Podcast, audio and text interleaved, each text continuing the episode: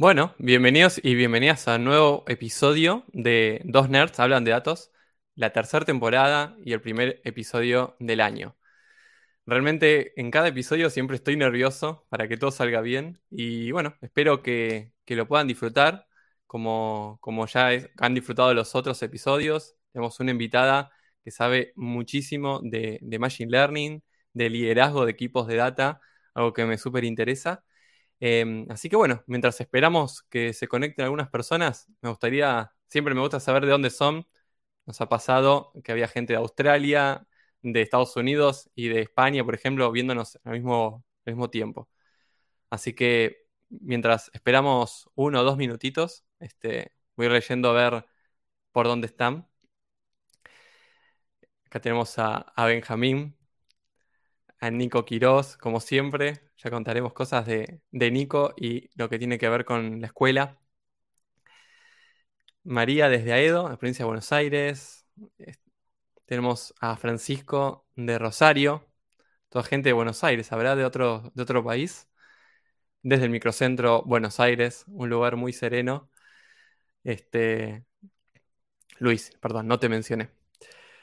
Así que, sí que bueno, bienvenidos. Realmente desde Escuela de Todos Vivos, recién hacemos el primer episodio en, este momento del año porque estuvimos trabajando muchísimo, muchísimo en muchas cosas, valga la redundancia, desde contenido, cursos, se vienen nuevos cursos y algunas cosas que esperamos eh, ser disruptores en la, en la parte de educación con inteligencia artificial. Así que bueno, para contarles de lo primero que tenemos novedad, tenemos una nueva web, una web espectacular, que por supuesto que los y las invito a chequear ahora o después, cuando, cuando gusten.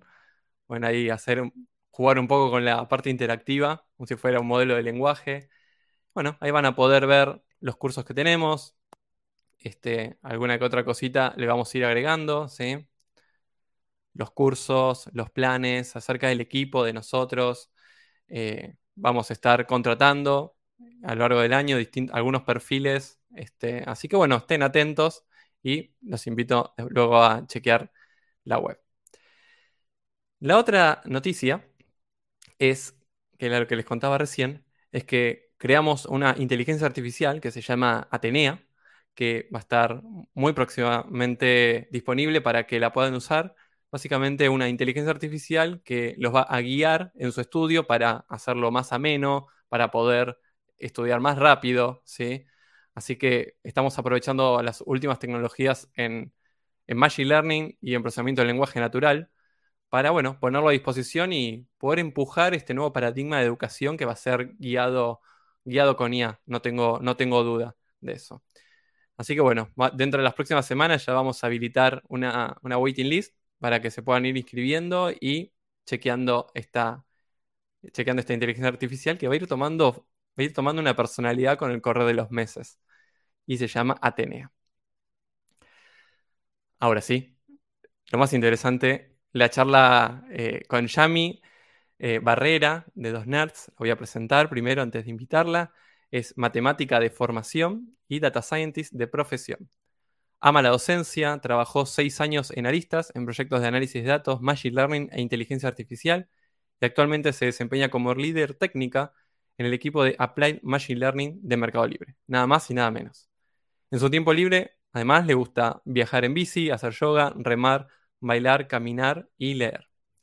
Así que ahora sí, le doy una muy buena bienvenida a Yami. ¿Cómo te va, Yami? Bienvenida a Dos Nerds. Hola Pablo, gracias, gracias por la linda bienvenida. Un placer estar acá charlando con vos. Sí, el placer es nuestro, de, bueno, desde Dubai y de toda la comunidad, que seguramente tenés muchas cosas súper interesantes para, contar. Me gusta mucho que vengas de, desde matemática. ¿Querés contar un poco, un poco cómo fue ese pasaje? Claro, eh, desde chiquita siempre estaba súper apasionada por, por la matemática y es más, hice la escuela técnica porque sabía que era la, especialización del bachiller que más matemática tenía. Así que de paso soy técnica electromecánica.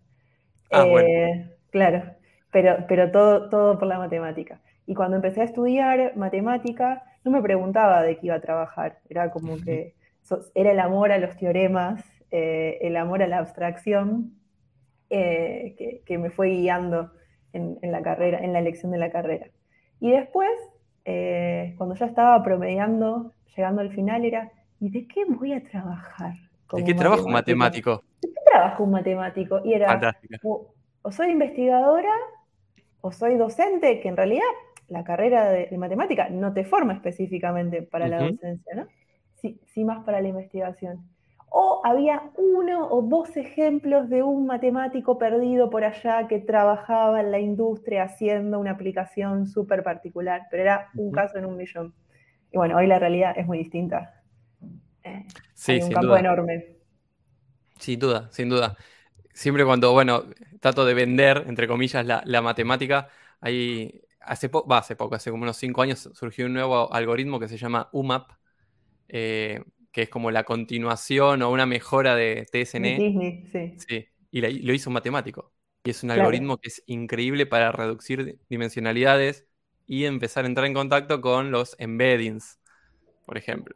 Este, Que, ya, hablaremos más adelante. Tenemos, la charla tiene distintas, distintas aristas, como por ejemplo liderazgo, que es lo que vamos a hablar a continuación, temas técnicos, Fastex, Transformers, vamos a estar hablando de DALI 2 también, vamos a estar hablando de embeddings, qué son y cómo se utilizan eh, en el trabajo, cómo los utilizan en, Mercado Libre. Y bueno, y un, montón de cosas que espero que también el, público se, sume con las, con las preguntas. Eh, acá tenemos a, Brian que saluda, espero no equivocarme de la bandera, Bolivia es. Este, luego tenemos a, José, que nos está viendo de LinkedIn, porque también estamos transmitiendo desde LinkedIn. Eh, tenemos a, Romina, desde Buenos Aires, a Fede, que es un amigo de la casa, este, también que nos saluda desde Buenos Aires, no lo dice, pero yo sé que vive ahí. Acá Irma dice que es tu colega, Irma no. Vamos, ahí, más matemáticas. Ah, buenísimo, buenísimo. Me imagino, no sé, no, no sé si la conozco personalmente. Ah, contá, contá si sos matemática, Irma. Irma, ojalá. Carlos Bustillo, que junto a Federico Piñeiro ya tienen están en contacto con nosotros y estamos creando algo entre todos. Siempre está Carlos, también es un amigo. Eh, bueno, acá eh, Debo, mi socia, dice que, sos un outlier. La escuela técnica a full. Ahí está, Irma contesta, perfecto, que es matemática. Bueno, ahora sí, vamos a pasar a una pregunta que me encanta, que es, ¿cómo es liderar un equipo de Machine Learning en particular? Contanos un poco, por ejemplo, eh, cómo se organizan, cómo, cómo es un proyecto de data entre muchas personas. Dale. Em, primero hay como un concepto más general ¿no? de, liderar un equipo que, tengo muy presente y tiene que ver con lo siguiente. Entender y conocer al equipo y a lo que cada uno le, apasiona y le motiva.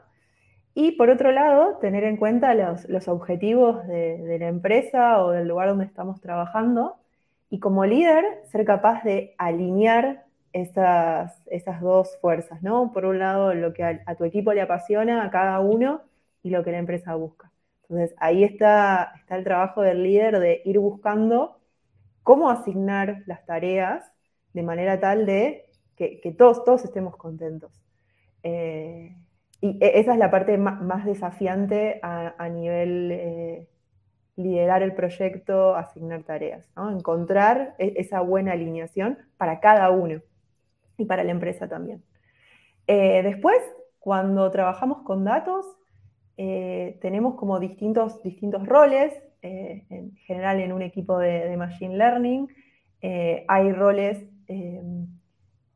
lo lindo del Data Science es que pueden venir gente de un montón de ámbitos, ¿no? Y seguro hay data scientists que vienen de la ingeniería, físicos, gente que viene del área más de economía, matemáticos, y esa diversidad de perfiles hace la riqueza. Entonces, Sin duda. Sí, eh, saber combinar esos, todos esos ingredientes y tratar de aportar a la diversidad del equipo es clave en, el, en el liderazgo para un proyecto con datos. Perfecto. Me encantó cómo lo estructuraste. Fue primero la parte blanda, de que las personas estén cómodas, ¿no? De, ver también qué es lo que ellas buscan. Y por otro lado, la parte técnica, o, más de gestión de, de proyecto. Ahí pienso que estaría bueno, a ver, por ejemplo, si alguien quiere dedicarse a, liderar un equipo de Machine Learning, ¿cuánto tiene que saber de, este tema, de la parte técnica? por ejemplo, crear un modelo. Y la otra pregunta concatenada es, eh, ¿se puede dividir, por ejemplo, los estadios de un proyecto de Data Science, como el análisis de requerimientos, exploratorio, preparación, creación del modelo, etcétera? Buena pregunta. Eh, sobre si se puede liderar un proyecto de Machine Learning sin conocer, como sin, tener una, formación técnica sólida, yo creo que sí, pero la verdad es que no fue mi experiencia y eh, yo me siento muy cómoda, si querés, liderando un proyecto de Machine Learning porque transité todo, todo el camino, ¿no? Hasta, hasta el liderazgo, pero pasando primero por ser eh, diseñando modelos, implementando, tuve como todo el caminito y me siento muy fuerte en la parte técnica pero tengo un montón de, colegas que lideran equipos sin tener un conocimiento técnico sólido, pero sí con conocimiento sobre, sobre liderazgo y sobre gestión de equipos.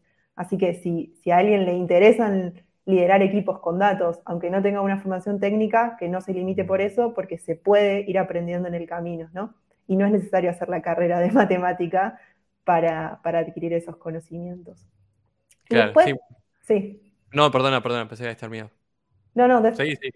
Dale, y después, desde el, respondiendo un poco a la otra pregunta de si se puede dividir el trabajo en un proyecto de, Machine Learning, se puede, y, lo que sí, eh, la clave ahí es la organización y las, herramientas que tenemos para trabajar colaborativamente. probablemente muchos conocen como, no sé, tecnologías como Git, que, han, solucionado la vida en cuanto a trabajar colaborativamente, ¿no? Que los aportes de todos se puedan eh, integrar de forma eh, amigable. Sí, acá quiero eh, aportar a lo que dice Yami respecto a, a, que a veces uno elige desde uno está muy en lo técnico y elige un camino de manager. En las empresas, sobre todo en las grandes, hay dos caminos, el de manager o lo que es o lo que es a individual contributor, básicamente el especialista técnico. Y no necesariamente un especialista técnico tiene que ser eh, manager en una empresa para escalar posiciones o para subir en la, en la pirámide. Pues a veces es una concepción errónea que he visto varias veces eh, personas muy buenas técnicamente que van a managers y luego retornan al camino técnico. Este, sí, hoy en día cada día las empresas como que se van dando cuenta de eso, ¿no? Que la verdad poner a una persona que es una experta técnica, que disfruta, que su pasión es eh, empujar los límites de la tecnología y de la ciencia, a liderar un equipo de 20 personas, eh, es un despropósito, es, perder un recurso súper valioso. Así que sí, sí, eh, no, no, el único camino dentro del área no es el liderazgo. Hay caminos técnicos súper definidos y hay gente muy buena técnicamente que lidera a nivel técnico proyectos sin liderar eh, la gestión de las personas y el crecimiento de las personas dentro de los equipos. Sí, y es súper interesante ese, camino también. Sin duda, sin duda. mira, Verónica, no sé si se conocen, dice que sos una gran profesional, excelente persona y te agradece por unir lo blando y lo duro con tanta calidez. ah, este, sí, la conozco a Vero. Este, y a nivel, a nivel de desafíos, ahí lo quiero llevar, porque ya hablamos de la parte blanda. A nivel de desafíos, ¿cómo es liderar un equipo de Machine Learning? O sea, tenemos que hablar de la parte de datos, por ejemplo. Quizás me lo podés relacionar con Git, quizás con la parte de validación, de quién hace el mejor modelo. Ahí sentite libre para contarnos un poquito. Dale. Em, bueno, siempre, siempre el mayor desafío dentro del liderazgo es mantener la motivación a pesar de los, de los inconvenientes que pueden ir surgiendo. Entonces, cualquiera que haya trabajado con un dataset real, vamos a decirle, con un, problema que tiene datos y esos datos vienen de una fuente de datos real, esos datos tienen dos millones de problemas. nunca están limpios y uno pide expectativa. La mayor parte del tiempo me la voy a pasar modelando y probando cosas recopadas. Pues no, mi ciela. La mayor parte del tiempo estás limpiando esa data. Entonces, eh, manejar ¿no? E, esa, esa quizás frustración que hay al momento de, che, pero al final estamos todo el día limpiando los datos. Bueno, pero también encontrarle a eso sí, es bienvenido o bienvenida, eh, manejar ¿no? E, esa, esa frustración y, mantener la motivación. y la parte de negocio, ver los datos desde la perspectiva de negocio. Y ver, sí, otro desafío grande, ¿no? Como entender eh, cómo lo que nosotros hacemos puede llegar a impactar en el negocio, que probablemente, ¿no? El modelo más sofisticado y más avanzado a nivel negocio no aporte mucho, y en cambio un modelo sencillo, pero que sale rápido, que mm, ofrece ventajas en, el deployment, es buenísimo. Entonces, balancear todos esos ingredientes es un súper desafío. Eh, Sí, sin duda. Y por ejemplo, a veces quizás el que no está tan en el mundo de, de Machine Learning o de IA dice, bueno, todo lo puedo resolver con una red neuronal. Y en realidad, ¿qué, ¿en qué, qué porcentaje vos resolves cosas con redes neuronales versus, vamos a decir, árboles de decisión o regresión logística, no sumo? Sí, 15% será, algo así. 15 deep learning. Sí, 15, deep learning. Sí, 85 bien, bien, cosas relacionadas con árboles. Nosotros tenemos curso para las dos cosas, les, puedo, aclarando, y extremadamente minucioso en la parte de preparación de datos, de las distintas técnicas, cómo impactan, cómo se van metiendo los sesgos desde un lado u otro, ¿no? Al tomar, por ejemplo, una decisión de cómo reemplazar los nulos, outliers, etc. Y bueno, acá estoy esperando a ver si tenemos alguna pregunta para, para Yamila. Eh, tenemos una de Cristian Sindoni. Dice, ¿hay mercado potencial dentro de Machine Learning? ¿Cuál es el crecimiento potencial de esta disciplina en los últimos años?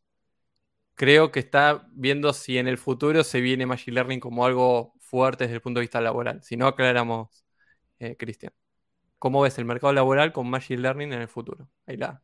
Bueno, sí, eh, el crecimiento viene siendo exponencial y no veo nada que revierta esa tendencia en el corto plazo. Va a saturar, ¿no? En, algún momento va a saturar, pero estamos bastante, bastante lejos de eso por el momento. Hay mucho potencial, muchísimo. De hecho, eh, no tengo números concretos, eh, pero estoy segura de que no se llegan a cubrir todas las posiciones que se requieren. No, te aseguro que no. Este, los tengo frescos esos números. No, cada vez se requieren más eh, data scientists, data engineers y data analysts, este, y en ascenso. Eh, pues cada vez, incluso ahora con la pandemia, cada vez eh, se empuja más la parte virtual. Cuando se empuja la parte virtual para tomar decisiones de negocios, necesitas empezar a capturar datos y después tenés que empezar a, entender de qué se tratan los datos, empezar a entender qué datos tenés que empezar a capturar. Que a veces decimos, bueno, vamos a hacer un modelo de predicción de tal cosa. Bien, no tenemos datos, no se puede hacer nada tiene que venir un ingeniero de datos que diga, bueno, estaría bueno tener un data warehouse, estaría bueno diseñar eh, la captura de estas de features, de variables de los usuarios, esperar unos meses y recién ahí modelar. Así que hay muchas cosas que exceden la parte técnica, como, decía Yamila.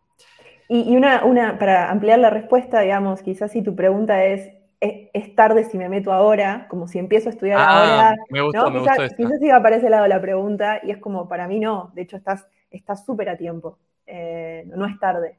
Como que creo que hay mercado potencial para dentro de, dentro de muchos años. No, no, sin duda no es tarde. Sin duda no es tarde y además las técnicas van evolucionando y lo que antes costaba hacerlo con 10 líneas de código, ahora quizás es una.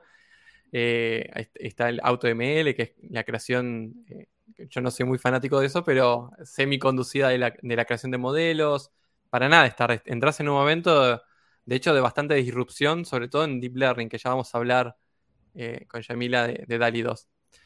Bien, entonces, yendo a las personas que están empezando, pueden ir contando si quieren empezar, o sea, si no están en este mundo de data, de data science, de engineer, etcétera, eh, si les gustaría empezar, ¿qué tips te han sido útiles a vos o qué tips podrías recomendarnos como para empezar? Claro. Bueno, eh, mi recorrido fue muy particular, ¿no? Como que, como que vine desde la matemática. Pero lo interesante es que se puede venir de un montón de áreas, ¿no? Para, para que te interese resolver algún problema con datos. La clave para mí es eh, entusiasmarse o apasionarse con resolver problemas que involucren datos y encontrar ahí algo que a uno lo motive a decir, yo quiero entender esto, yo quiero entender qué, le está pasando a esta data, quiero entender cómo resolver este problema. Eh, creo mucho como en, los problemas como motivadores para el aprendizaje. Entonces, eh, ese es como el, punto fundamental. Y después evaluar seriamente, ¿no? Como honestidad con uno mismo, sentarse y decir, bueno, dado mi recorrido hasta hoy, ¿cuáles son mis fuertes y cuáles son las cosas que tengo que mejorar? Entonces, si querés, lo dividiría como en tema de, estadística, modelos y, habilidades computacionales, como para decirlo, la parte técnica. Y ahí decir, bueno, en cuál necesito fortalecerme? y encarar para ese lado. Pero siempre, siempre con un problema de datos ahí, ¿no? Hay un montón de lugares. Está Kaggle, hay un montón de plataformas que proporcionan datos eh, para que uno pueda empezar a, jugar.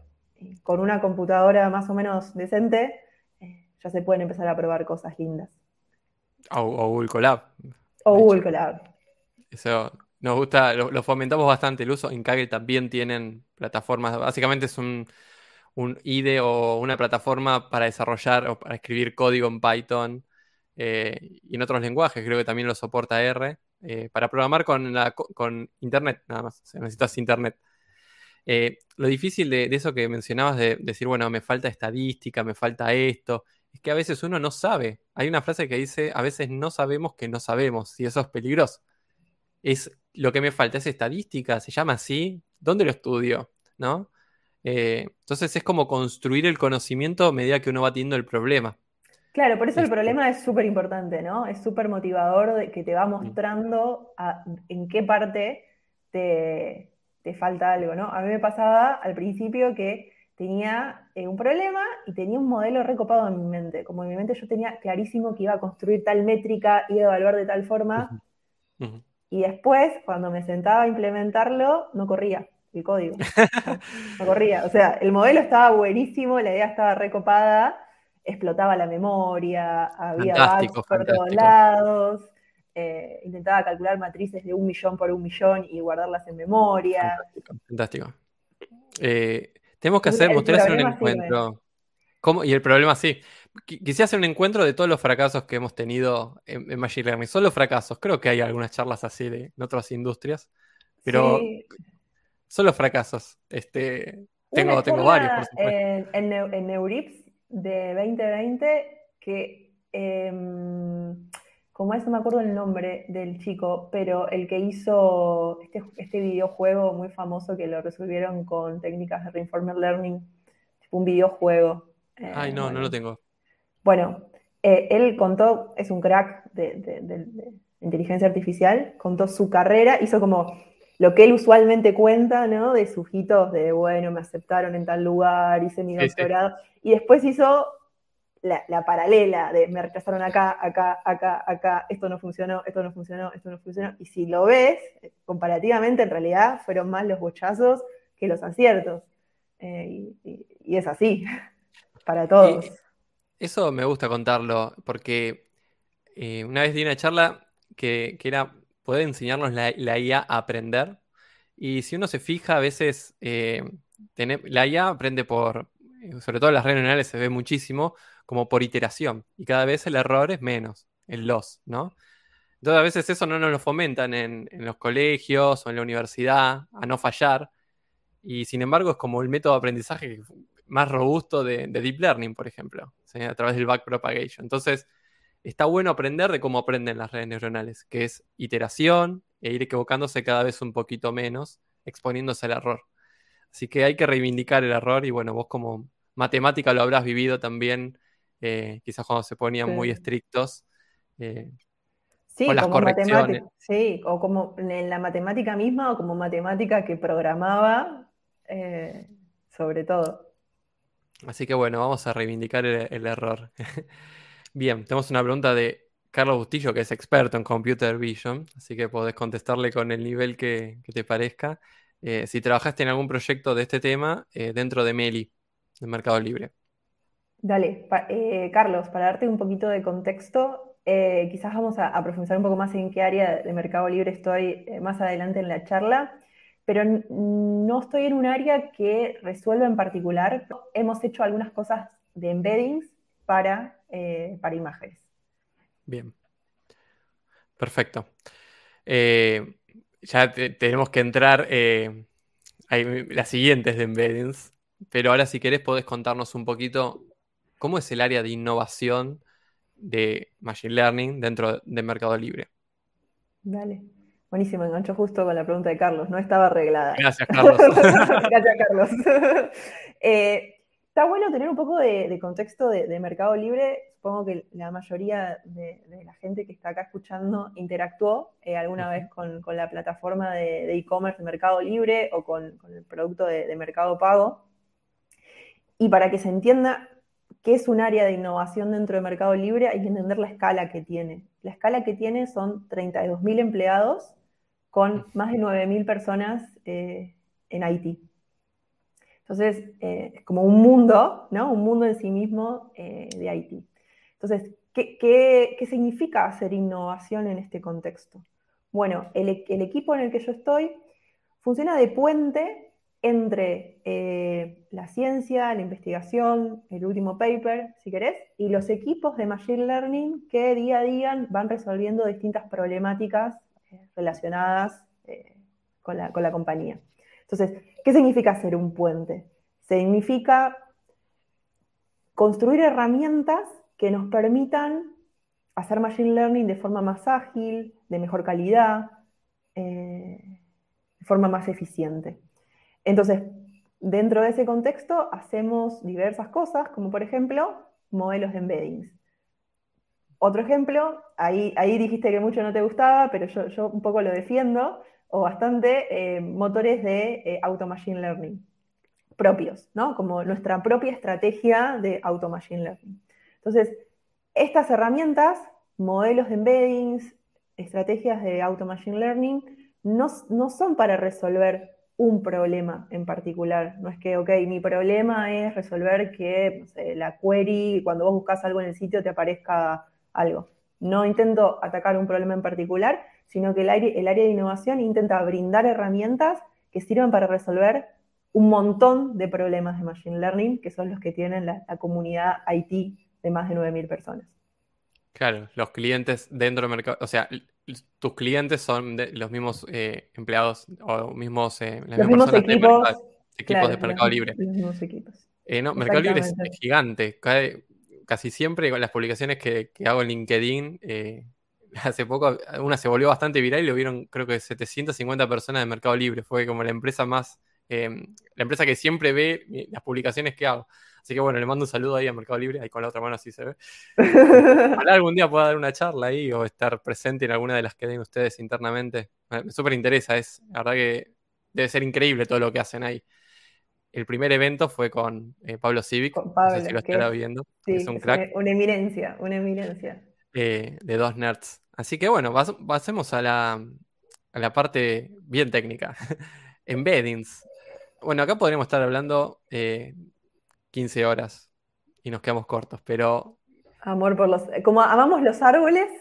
Eh, sí, sí, ese, sí. Ese fue el primer amor, los árboles. En, Random Forest. y reales. Este, Random Forest, en mi caso, pero, pero sí. Embeddings, ¿qué, ¿qué es un embedding?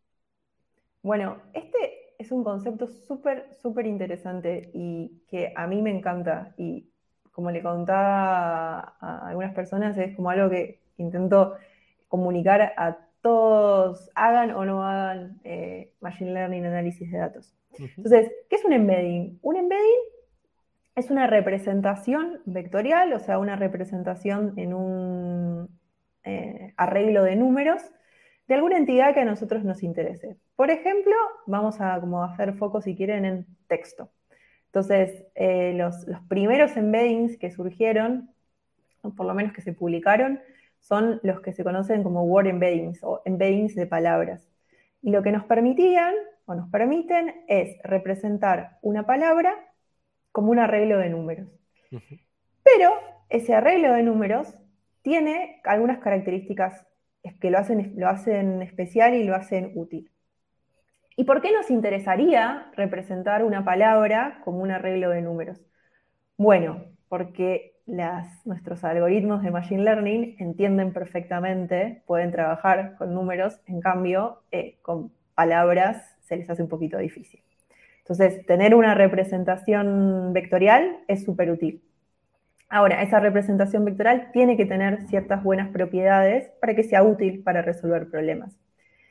Y las, primeras eh, ideas de Word Embeddings nos tiraron ahí como algunos tips súper importantes, que son para, conseguir un buen embedding para, para una palabra, tiene sentido que palabras que tienen contextos parecidos tengan embeddings o representaciones vectoriales parecidas.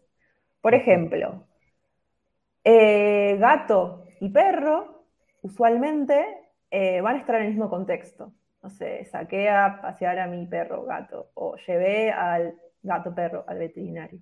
Entonces, los contextos en los que encontramos esas palabras son en general parecidos, es intercambiable una palabra por la otra. Entonces, esperamos que los embeddings que representan estas palabras sean parecidos. Lo bueno de este, de este enfoque es que para aprender estos embeddings solo necesitamos tener disponible mucho texto y de esa forma podemos aprender cuáles son los contextos de las palabras y luego entrenar algún modelo que nos permita aprender estos embeddings. Y texto disponible en la web hay un montón. Por ejemplo, Wikipedia. Entonces, no necesitamos personas eh, humanas que a mano se pongan a definir cuáles son las características que nosotros deberíamos considerar de una palabra. No sé, por ejemplo, si es un adjetivo, si es un sustantivo, eh, cuántas veces aparece la letra S en la palabra, todas esas características que quizás tendríamos que definir a mano y que a la larga no vamos a saber si son tan importantes o no, solo a posteriori, bueno, le tiramos la responsabilidad a un algoritmo que aprende estas representaciones. Fantástico. Eh, eh, entonces, el embedding es lo que puede leer la computadora o el algoritmo cuando, por ejemplo, tenemos texto.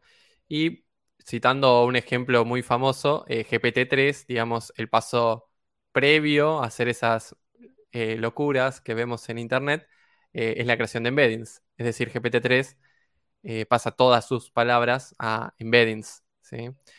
Y las oraciones las pasa en embeddings. Y eso es muy interesante, ¿no? Porque podemos tener una palabra que es un vector, una frase que es un vector, un documento que es un vector, o una imagen que es un vector. Y como son vectores y tienen numeritos, se supone que, por ejemplo, dos imágenes parecidas van a tener eh, numeritos parecidos. ¿No? ¿Está bien? Exactamente. Para unir todo. es una, o sea, digo, los numeritos, ¿no? Poder trabajar, pasar de trabajar con imágenes o con texto a trabajar con numeritos, bueno, para mí que soy matemática es ya solo es hermoso en sí mismo, pero además es súper práctico, piénsenlo, es súper práctico, porque es fácil ver cuando algo está cerca, eh, encontrar vecinos. Sí, sí, sí, sin duda. Y bueno, y muchísimas cosas de las que usamos día a día funcionan así. Em, Traducción automática, por ejemplo. O sea, los embeddings son para mí como la piedra angular, ¿no? donde después se construyó el procesamiento del lenguaje natural y la resolución de un montón de tareas, como autocompletar un, un, email que estás escribiendo y te, completa perfecto lo que vos querías decir, te traduce. Este, sí, muchísimas cosas. Eh, yo soy súper fanático. En uno de los, nuestros cursos terminamos haciendo embeddings de las canciones de Spotify y ahí una vez conté una anécdota que descubrí un tema, creo que era, no me acuerdo el, autor, era el de Señorita, no me acuerdo del autor, era muy conocido, porque era un outlier, era un punto que cuando lo visualizamos, porque esa es otra de las cosas que se pueden hacer con embeddings, era un punto que, está, que es una canción que estaba lejos de todos los demás. Y dije, ¿qué canción es esta? Entonces hice clic y terminó sonando ese tema que encima me, me gustó. Así que fue como una suerte de autorrecomendación en base a ver algo extraño, ¿no? Em, pero esto de los embeddings funciona, por ejemplo, en el algoritmo de. En, todos lados, ¿no? Pero en el algoritmo de, Google Fotos, que funciona increíble cuando les ponen las caras y. A ver qué persona, por ejemplo, quieren filtrar en qué fotos aparecen ustedes y un amigo o una amiga. Esa cara que busca Google por atrás es un embedding. O sea, Google no busca la foto, Google busca el embedding. Somos como la Matrix. para los algoritmos, ¿no? Sería algo para, el, que, no conoce que se lleve esta, esta idea.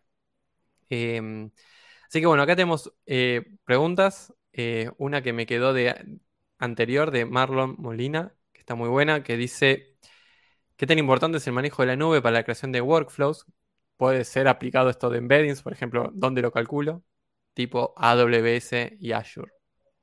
¿Cuál es tu experiencia? Eh, sí, es, bastante importante porque rápidamente cuando empezás a trabajar con, datasets eh, de tamaño mediano o grande, eh, los recursos locales encuentran el límite. Entonces, manejar este tipo de, herramientas te abre la puerta a potencialmente casi infinitos recursos, siempre y cuando los puedas pagar. iba, a aclarar ese pequeño detalle. Este, sí, que es caro. sobre todo procesar video es muy caro. Con Google Colab tienen, eh, digamos, acceso a, lo que son las placas de video con GPU o TPU, que son este hardware que permite procesar deep learning. Eh, así que igualmente tienen acceso. Pero sí, eh, sigan la recomendación de Yamila, estudien también un poquito de eso. Igual, como también valoro mucho el hecho de no tenerlo un ratito eh, los, conocimientos son súper importantes, o sea, vas, va a llegar el momento donde seguro lo tenés que usar. Pero también es importante pensar qué recursos necesito, o sea, no tratar de resolver un problema sencillo con un modelo o una técnica súper sofisticada solo porque tengo acceso a un recontra servidor con 80 TPUs en paralelo. No, digo. Qué tentador, igualmente. Qué, tentador. no lo pagás vos, es tentador. Pero digo, creo que es como la característica de, una persona creativa, de una persona que busca resolver un problema, ¿no? También optimizar en, los recursos. Entonces siempre pensar de, che, esto lo puedo, o sea, ¿realmente necesito esos recursos? Seguro necesitas conocimientos para correr en la nube, porque hay muchos lugares donde el único lugar que puedes correr es en la nube. O sea, no, no, tenés casi nada eh, de hardware local. Entonces, eso lo necesitas. Pero digo, igual en la nube hay podés tener desde una máquina re chiquita hasta una máquina enorme. Entonces, digo, medir cómo resolvemos los problemas. Que me, encanta esa charla. Eh, podemos ampliar, ¿no? Cuando tenés poco hardware empezás a ponerte muy creativo y empezar a entender un montón de cosas de estadística, como tomar muestras, ¿sí?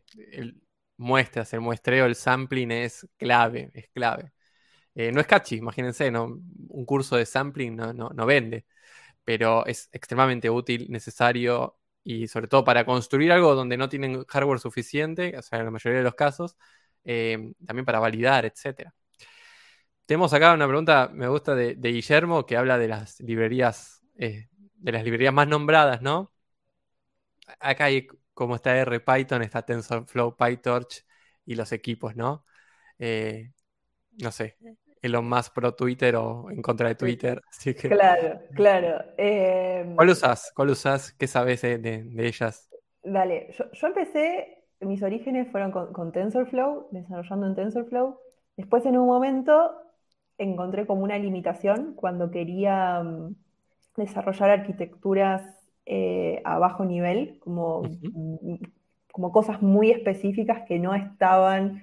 Eh, en Keras, por ejemplo, y en TensorFlow nativo. Entonces ahí migré a PyTorch.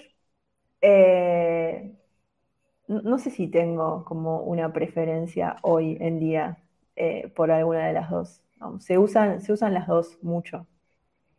Así que está, bueno manejar las dos, porque te puede tocar un día, de hecho, es lo que me pasó, un día trabajar en un equipo donde el equipo está trabajando en PyTorch y otro día estar en un equipo donde el equipo está trabajando en TensorFlow. Eh, entonces, que eso no sea una limitante para, para los equipos en los que podés trabajar. Lo invito a Carlos Bustillo eh, a, que, a que dé su comentario respecto a PyTorch y TensorFlow. Eh, así que bueno, ahora vamos Me encanta que ya la, discusión no sea más R-Python. Ya, la discusión es PyTorch o TensorFlow. Y sí, yo te diría que si ves los números de papers que se publican en PyTorch está en ascenso constante y TensorFlow no tanto. Eh, pero bueno, no le quiero sacar la oportunidad a Carlos de que comente. Claro, no nos tenemos. Porque de hecho él me mostró ese gráfico. Ah, bien. sí, sí, sí. No, yo aprendo todos los días, todos los días me encanta. así que bueno, vamos a hablar de, lo, de la inteligencia artificial más, a, mi entender, y no quiero ser sensacionalista, es una de las inteligencias artificiales más disruptivas que vi, la más disruptiva, que es DALI 2. Es DALI 2. Em, a ver, si no se enteraron nada de esta, de esta IA, eh, es una inteligencia artificial que, dado un texto, ¿sí? nos genera una imagen de la nada. Y los resultados que he visto en vivo, o sea, imposible de, hacerlo, de hacer algo, eh, de hacer trampa, son increíbles, increíbles. Eh, una inteligencia artificial que por supuesto tiene, está basada en, redes neuronales y el concepto de embedding, de cosas como embedding, espacio latente, muestreo del espacio latente son clave. Y cómo unir texto con imágenes. ¿sí? También estamos hablando de la representación vectorial de estas dos cosas en un lugar como la Matrix eh, y lo que es la generación de contenido. Esto solamente para venderles embeddings. Eh, Así que, por ejemplo, eh, lo quiero contar, quiero que charlemos un poquito con, Yamila porque eh, nosotros nos estamos adecuando a una nueva manera de trabajar eh, con, las, con la IA, que es a través de, por ejemplo, darle instrucciones. Entonces, por ejemplo, lo que podemos ver acá, estas son imágenes, esta imagen que generó dice, espero que no me falle la traducción en vivo, si no, ayúdame, dice, escribime un, un plato de sopa como si fuera un planeta en el universo y dibujarlo como si fuera arte digital. Esto es el input a la red neuronal. Y surge esto, que es un plato con un planeta, con el universo, o sea, algo que es, medio raro que exista todo junto. No solamente eso, sino que genera variaciones. ¿Saben cómo generar las variaciones? Hacen muestreos a partir de el embedding, que sería la imagen este, que, gráfica, o sea, lo que estuvo explicando Yami hace un ratito. Fíjense, todas estas variaciones se generan al mismo tiempo en una cuestión de 30 segundos. Es increíble. Entonces, pero podemos variar, por ejemplo, podemos decir, son muy creativos estos de OpenAI, eh, un astronauta, no, vamos, a seguir con el, plato de sopa. Eh, un plato de sopa como si fuera un portal a otra dimensión eh, en el estilo de Basquiat, que debe ser un pintor. Y dibuja eso. Pero si lo queremos como arte digital, dibuja esto. Y además, acuérdense, las variaciones. Estas imágenes ya claramente pasan el, test de Turing de que no sabemos si son o no hechas por un humano. Eh, ¿cómo, ves estas, estas, tecnologías? ¿Cuál es tu, tu opinión respecto? Súper, súper interesantes. O sea, desde la matemática que tienen, la matemática y los modelos que tienen detrás, y también eh, las, miro en relación a la evolución que fueron teniendo. Si, ustedes ven los primeros, el primer paper de, Warren Embeddings, que creo que es de 2012, eh, uh, va a cumplir 10 años, cumplió 10 años o va a cumplir 10 años, eh, digamos, las ideas centrales ya están ahí, pero la evolución que ha tenido hasta llegar a esto es increíble y muestra como todo el potencial que hay a futuro. Digo, eh, me, imagino, por ejemplo, un pasito más, ¿no? Que vos le, le describís con un audio y le generás, no sé, una imagen de feliz cumpleaños a un amigo, ¿no? Como quiero una imagen de Juancito saltando en la montaña, tú se la mandás, ¿no? Como puede evolucionar hacia un montón de lados. Eh, sí, sin duda. Eh, sin duda, la, evolución del año pasado, que fue que sacaron Dalia esta, ya es increíble. Y los primeros modelos generativos eran, eran 64 píxeles. Decías, bueno, ahí parece que hay una rana, parece que hay un auto. Y ahora lo generan en, alta definición. O sea, por ejemplo, una imagen de Dali como un robot y con sus variaciones. Claro, ahora llegó el punto donde no, distinguir, ¿no? Si, si pongo un artista a hacer esto, y, genero eh, con, esta tecnología, realmente es muy difícil para un humano distinguir qué generó la tecnología y qué hizo un artista. Quizás los artistas ahora vienen y me empiezan a, pegar, pero bueno. Este, es todo polémico, digamos, creo que acá también está la cuestión de dónde sacaron los datos, ¿no? De, Mm, son datos de personas que han subido fotos tagueadas. eh, y no sé, a veces lo que, lo que suelo comentar es, bueno, si siguen viendo la tele o escuchando la radio, y muchas personas dicen que el 99 dice no. Entonces es como, por un lado de la evolución, para mí lo, lo importante es no dejar a nadie afuera. Eh, explicar estas tecnologías, explicar cómo se usan, si son pagas, si no lo son, si son públicas, eh, e introducir a las personas en esta tecnología. Es como, no sé, cuando salió la, la computadora. Hay que explicarles a las personas cómo usar la computadora. Claro, Este, totalmente. Sí, no, es, es muy peligroso ser analfabetos hoy en día en este sentido, ¿no? Como quizás el mensaje es no crean en todas las imágenes que ven, porque las puede haber generado un algoritmo de inteligencia artificial, aunque parezca muy real. Sí, eh, lo que me parece, a ver qué opinas con es- de esto, ¿no? A mí lo, lo- lo que me parece, este, perdón, estoy acomodando la- las pantallas acá. Em, yo lo que creo que en dos años, el año que viene ya vamos a ver, eh, siendo generosos, vamos a ver videos generados a partir de un input, como diciendo quiero un caballo que corra en un campo de fútbol con un gorro de Bugs Bunny. Yo creo que eso ya el año que viene va a estar. Y pienso que dentro de los 3, 4 siguientes años ya vamos a poder generar eh, cortos o películas. Por ejemplo, bueno, quiero una película de Jean-Claude Van Damme, este, tomando un tazón de sopa y, no sé, yo sirviéndole la cena.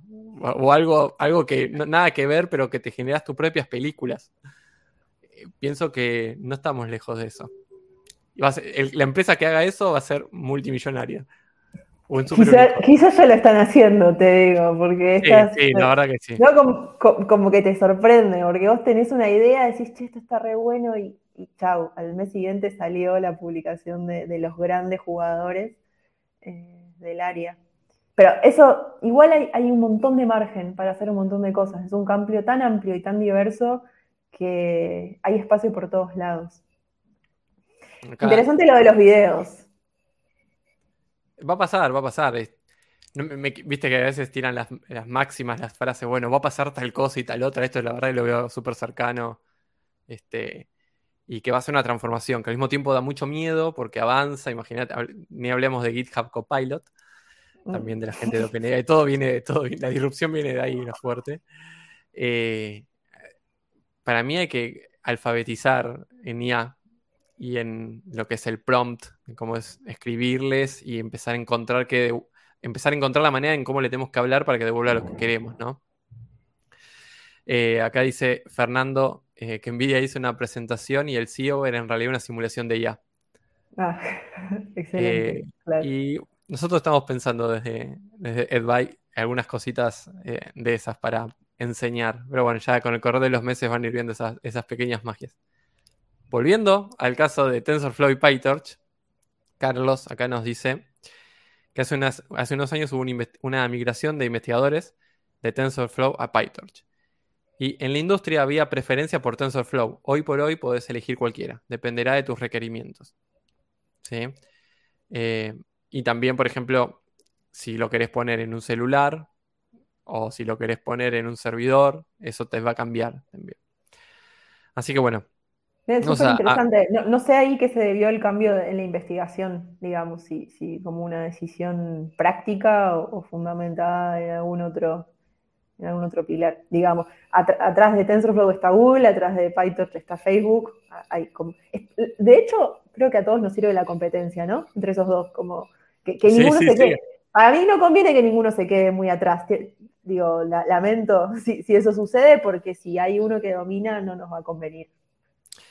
sin duda, de hecho, hoy creo que hoy o ayer, esto no lo chequeé, pero eh, bueno, está casi chequeado, eh, que Facebook liberó un algoritmo tan grande como GPT-3, con la misma cantidad de parámetros. Digamos, a más parámetros, más inteligencia, por poner algo fácil, y lo liberó cuando GPT-3 lo está comercializando.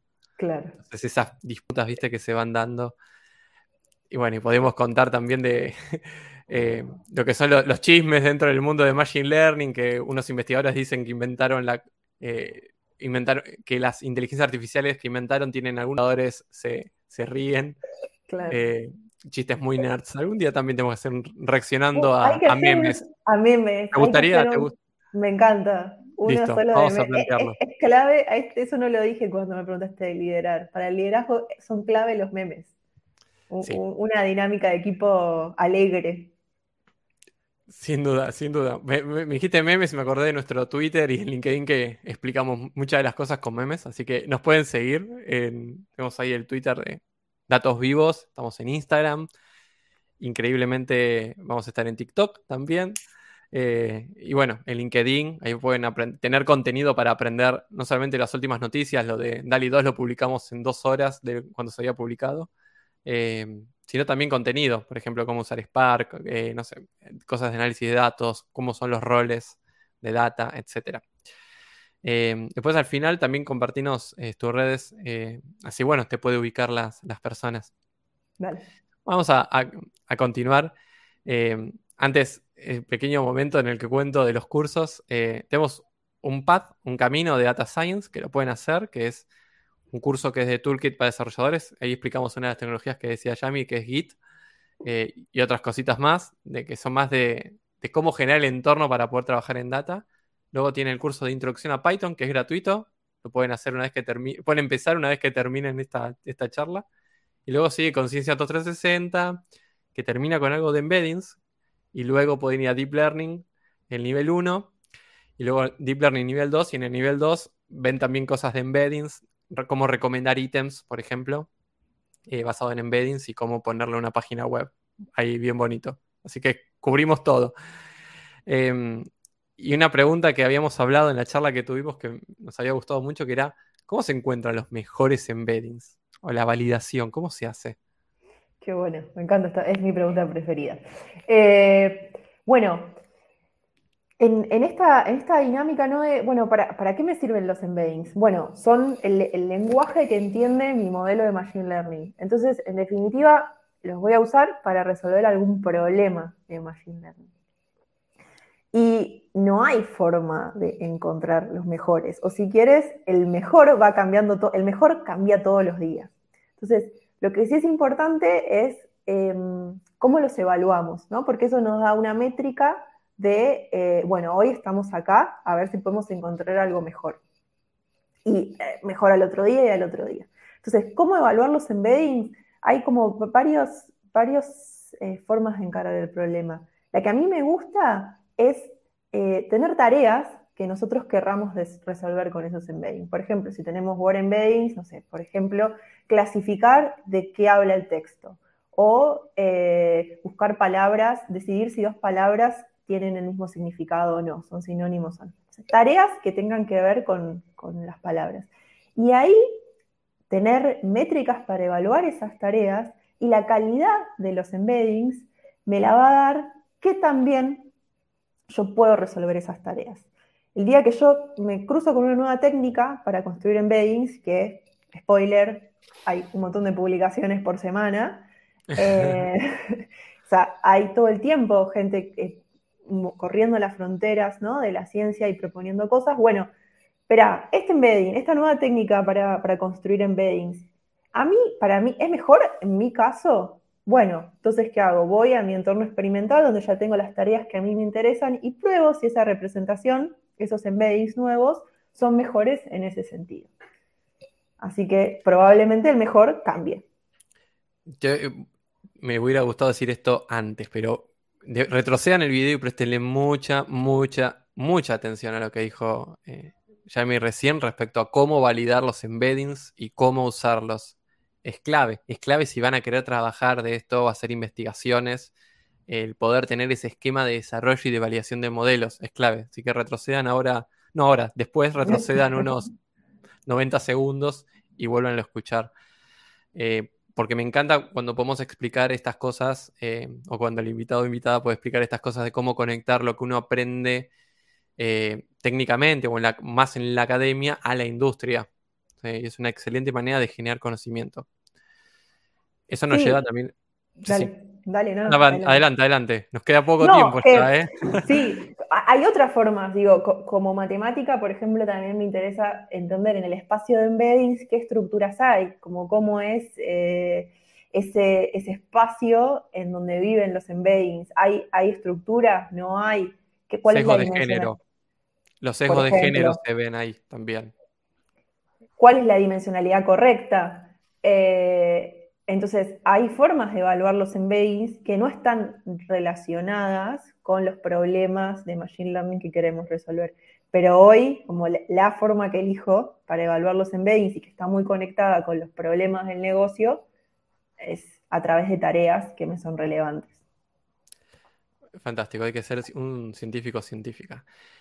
¿Para qué? Así brevemente, así podemos cubrir los últimos temas. No nos va a dar el tiempo, como siempre. Eh, y vayan dejando preguntas si tienen. Este, aprovechen que es experta eh, en Machine Learning, en liderazgo de, equipos de, data. Aprovechen, es una, muy, buena oportunidad. Em, ¿Por qué necesitan eh, embeddings en Mercado Libre? Bien, bueno, creo que ya quedó en evidencia que los dos amamos los embeddings y que todos los problemas que vienen los resolvemos con embeddings. Entonces, ¿por, qué, ¿por, qué, necesitamos tener modelos de embeddings? Tenemos un montón de texto, ¿no? Para representar dentro de, Mercado Libre. Títulos de publicaciones, descripciones, interacciones, un montón de cosas. Bueno, y con eso queremos resolver problemas, un montón de problemas de Machine Learning. Si vos entras a, la página y intentás comprar algo, enseguida se te ocurren 2.000 problemas de Machine Learning. Y tenés que traducir títulos, descripciones en vectores numéricos que pueda entender tu algoritmo de Machine Learning. Así que no queda otra que tener No queda otra. Es el, único camino. Eh, acá Nico te aplaude. Impresionante, sí, la verdad es impresionante. Vamos a aprender un montón. En tan solo una hora. Eh, era una de las preocupaciones de, Yamila poder dar una charla también que se lleven algo. Espero que así sea, este, que se puedan llevar un conocimiento y mucha curiosidad para luego explorar. Este, modelos, acá Transformers, dos modelos. Bueno, el de Transformers, junto, que lo popularizó bastante Google, eh, bueno, Google, em, OpenAI y Hugging Face. Eh, no sé si estará viendo alguien de Hugging Face en este momento. Eh, ¿Cuál es la, diferencia entre Fastex versus Transformers, según tu opinión y tu experiencia, no? Sí. Eh, para todos los que se me quieran meter con, Warren Baines, tipo, estas son dos palabras claves que si, no entienden de qué estamos hablando, tienen que ir a buscar, seguro. tipo, terminamos y busquen, hay un montón de, de videitos que explican, pero para mí, para los que sí las conocen, creo que, está bueno em, entender la, potencialidad de la herramienta en el contexto de la complejidad que tiene. Entonces, eh, Fastex es un modelo del lenguaje muy sencillo, es como una evolución del Word2Vec original. Em, de hecho, Fastex creo que es 2014, ¿no? como tiene sus años, pero es súper potente sirve, es como un muy buen, un muy buen baseline para empezar a tener buen embeddings y resolver problemas. Funciona muy bien. y eh, es súper fácil de entrenar. Eh, muy sencillo. las ideas las podemos explicar probablemente no sé, alguien que conoce en cinco minutos. Mientras que Transformers es una técnica mucho más sofisticada, eh, que requiere muchísimo más poder computacional y según el caso, según el caso de aplicación, pero en muchos casos, según mi experiencia, la mejora es marginal. Entonces no paga toda la complejidad extra que le aporta. Eh, también la diferencia que hay en los tiempos de inferencia, Fastex mucho más rápido versus Transformers, más tiempo para responder, no paga eh, en, el balance. Así que si tengo que elegir uno, no sé si estamos ahí, eh, Python, claro, cabeza a cabeza, elijo Fastex. Eh, voy a aprovechar este momento para decir que le den like al video, por favor, porque eh, necesitamos este push eh, de, clics en el like o dejen un comentario después para que el algoritmo y todo eso que dicen los youtubers y los twitchers lo recomiende después. Esto súper ayudan a que, se, que visibilicen más todas estas cosas. Así que bueno, gracias ya a los que dieron like, vi que hay, que unos cuantos. Em, Fastex versus Transformers sí da para hablar muchísimo. Es muy interesante esto, como es el costo-beneficio entre precisión y costo de cuánto me cuesta en tiempo barra dinero ejecutarlo. Eh, acá para, adelantar una, una pequeña novedad durante junio. Si lo están viendo luego de junio del 2022, ya va a estar público. Eh, vamos a estar liberando un. Vamos a estar publicando, mejor dicho, un curso de NLP, donde arrancamos de Word Embeddings, vamos a ver Fastex y vamos a ver Transformers. Y en el medio las otras tecnologías, BERT, Beto y todos esos que parecen Muppets y Pokémones, todos los cubrimos con práctica. Eh, práctica y textos, la gran mayoría en español. Así que bueno, ya vamos una hora de, contenido. Y siempre me gusta. Ah, tenemos una pregunta, perdón, antes, antes que nada. Y disculpen si no las pudimos leer todas. Eh, de Guillermo, de nuevo. Dice: Cuando habla de estructuras de embeddings, ¿se refiere a las estructuras algebraicas, onda, espacios, vectoriales, cuerpos, grupos, etcétera? Eh, claro, llamamos embedding a la representación vectorial, ¿no? Como queremos representar, por ejemplo, una palabra como un vector en un espacio de dimensión, por ejemplo, 100, vamos a decir. Eh, ahora, ¿qué estructura tiene ese espacio? Bueno, es una pregunta difícil de responder. Eh, ¿Es un espacio vectorial? Bueno, puede ser, sí, podés darle estructura de espacio vectorial, pero realmente eh, me sale la palabra en inglés que es manifold, ¿no? ¿Cómo, cómo están distribuidos, cómo están distribuidos esos, eh, esos puntos en ese espacio vectorial? Es muy difícil de averiguar y de saber. Por ejemplo, ¿no? Suponete que los representás en, el, en R3, ¿no? En, un espacio de dimensión 3. Tus embeddings tienen dimensión 3, están en el espacio. Podrían estar viviendo, no sé, en una sabanita en ese espacio, o podrían ser una vigorita, o podrían estar todos agrupados en una bolita. Eh, entonces, la, estructura del manifold ese es súper compleja de, estudiar, digamos, hay técnicas. En R3 se podría representar, perfecto, buenísimo. Cuando la dimensión crece, el problema se hace mucho más complejo. Por eso, la, idea de evaluar los embeddings, evaluando la, estructura de ese espacio, es un camino bastante sinuoso y complejo evaluarlos indirectamente a través de alguna tarea que a vos te interese, es un camino un poco más feliz. sí, y, citando a GPT-3, si no me equivoco, ellos tienen parte de sus modelos de embeddings de 768 dimensiones. Imagínate, si 3 se ven como lo que ves en la facultad, probablemente hayas estudiado ahí. Eh, imagínate 768, ¿cómo lo visualizas? Lo dejamos abierto. Otro día, otro día podemos abordar eso. Así que, bueno, suscríbanse si están viendo en YouTube, si están viendo en LinkedIn, no sé si hay un botón de suscribir. Este, y vamos a terminar con esta pregunta que le hago a, todos y todas las participantes, que es, ¿cuál es, para vos la próxima disrupción en inteligencia artificial? Eh, un poco estuvimos como abordando ahí cuando hablamos de, de Delios eh, el concepto. Para mí, el tema de la generación artificial es algo que está explotando y que va a cambiar eh, la forma en que consideramos a una persona alfabeta o analfabeta, probablemente. Eh, en el cómo, nos vinculamos con la información, cómo leemos, o sea, hoy en día, por ejemplo, estamos todos al tanto de, una fake news, ¿no? Hay como un texto que nos llame la atención, che, esto es sospechoso, como que parece que que no fuera real a partir de texto. Bueno, va a empezar a ver, ¿no? Cómo vamos a empezar a hacer alfabetos en términos de imágenes, como vos decías, de videos, eh, de productos, ¿no? Como va la generación artificial nos va a como pushear los límites de, lo conocido y lo desconocido. Eh, me parece que por ahí hay como un montón de, oportunidad y de, y de lugar para hacer cosas Buenísimo. Eh, sí, estoy muy de acuerdo también con todo lo que has comentado. ¿Y dónde, dónde te pueden encontrar las personas si quieren contactarte o si quieren conectar con vos en LinkedIn, por ejemplo, o en las redes que prefieras? Dale, sí. Eh, bueno, ahí como persona trabajando en tecnología, he decidido tener pocas redes sociales, así que todo, va por, todo va por, para lidiar con menos algoritmos. Eh, todo va por LinkedIn, me pueden encontrar como Yamila Barrera, Yamila Mercedes Barrera. Así que los que quieran, los que les interese seguir charlando, súper dispuestas. De matemática, de datos, de la industria, me, encuentran por ahí. ¿Qué más podemos pedir? Así que bueno, fue Yamila Mercedes Barrera. Muchas gracias por venir a este vivo.